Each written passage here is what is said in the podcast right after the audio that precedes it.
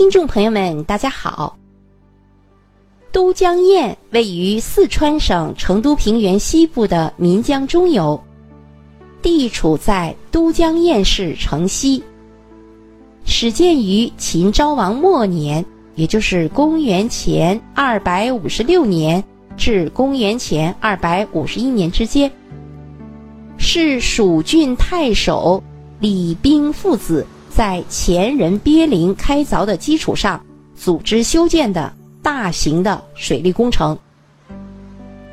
都江堰水利工程科学地解决了江水自动分流、自动排沙。控制进水流量等问题，两千多年来一直发挥着防洪灌溉的作用，使成都平原成为沃野千里的天府之国。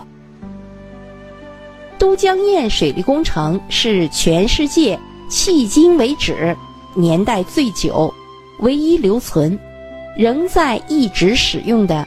以无坝引水为特征的宏大的水利工程，凝聚着中国古代劳动人民的智慧。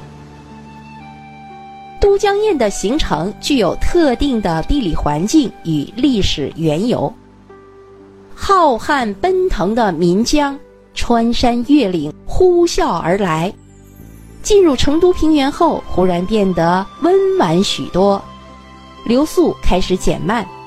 夹带而来的泥沙与石粒沉积下来，淤塞了河道，导致成都平原每年的水旱灾害十分严重。雨季来临时，岷江及其支流水位暴涨，泛滥成灾；雨季过后，又会遍地干旱，土地龟裂。当时，古蜀国的望帝杜宇曾派人在岷江出山口处开凿出一条人工河流，使岷江分道而流入沱江。到了秦昭王时期，蜀郡太守李冰与儿子率领当地百姓，历时八年，终于建成了这项集防洪、灌溉。多功能于一体的都江堰综合水利工程。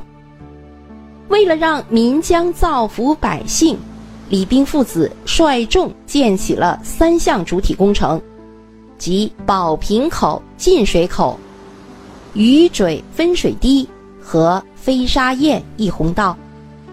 他们带领民众用火烧石爆裂岩堆，在玉垒山一侧。凿通了一条酷似瓶口之地，用于引导岷江东向的支流，解除东边地区的干旱，同时减少西向水道的流量，使西边江水不再泛滥。这个瓶口状的地方被命名为宝瓶口，开凿玉垒山分离出来的石堆就被称为。离堆。为了保障岷江水能够顺利东流，并让流量保持稳定，李冰父子率众又在江水中建起了一处形状像鱼嘴的分水堤。鱼嘴分水堤将岷江上游的江水一分为二，西边为外江，东边为内江。顺流而下的外江宽而浅，进入宝瓶口的内江窄而深。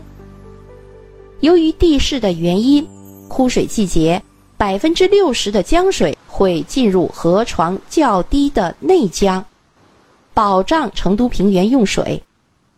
汛期到来，雨水比较多的时候。大部分江水会从外江自动排走。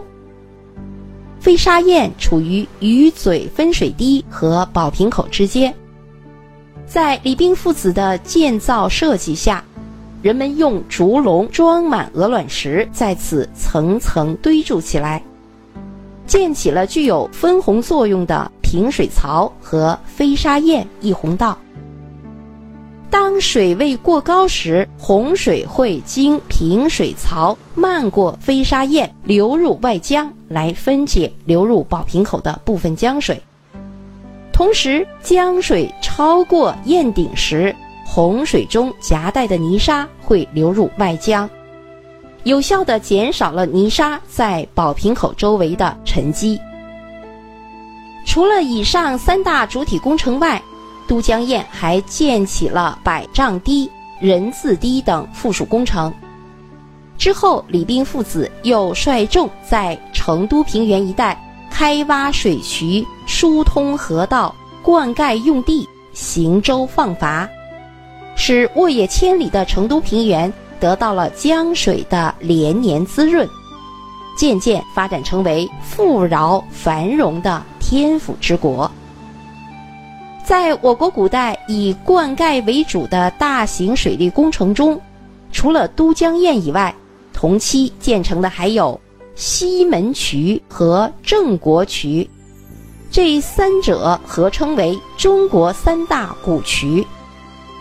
西门渠于公元前四百二十二年在魏国修建，郑国渠于秦始皇执政时期修建。他们在建成后，均因为战乱等多种原因被彻底破坏，唯有都江堰完整的留存至今。都江堰水利工程的成功之处，主要在于充分利用了当地西北高、东南低的地理条件，根据岷江出口处特殊的地形、山脉与水势。以无坝引水的方式达到自流灌溉的目的，使堤防、分水、泄洪、排沙、控流共为体系，保证了防洪灌溉、水运的综合利用。它在不破坏自然资源、充分利用自然资源为人类服务的前提下，变害为利。由此可见，这项水利工程。是使成都平原成为天府之国的一项千年的惠民工程。在两千零八年汶川大地震当中，当地许多的水库、大坝、建筑、房屋均遭到了不同程度的破坏，但距离地震中心仅有五十公里的都江堰，各主体工程却安然无恙。至今仍然完好运行，这在世界水利史上堪称一大奇迹。人们把都江堰与长城、灵渠、大运河并列为中国古代四大工程。随着成都旅游业的日渐兴起，这一千年工程现已被划为成都市青城山。都江堰旅游景区，目前这个旅游景区是国家五 A 级的旅游景区。好，各位听众朋友们，四川成都的都江堰就为您介绍到这里，感谢您的收听。